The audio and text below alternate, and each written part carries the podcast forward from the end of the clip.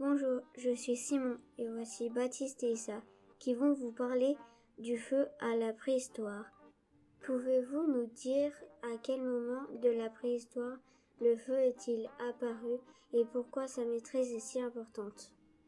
Les hommes préhistoriques ont maîtrisé le feu il y a environ 400 000 ans et le feu leur a permis de s'éclairer, de cuire les aliments, de se chauffer, d'éloigner les animaux et de fabriquer des outils plus perfectionnés. Comment les hommes préhistoriques faisaient-ils le feu?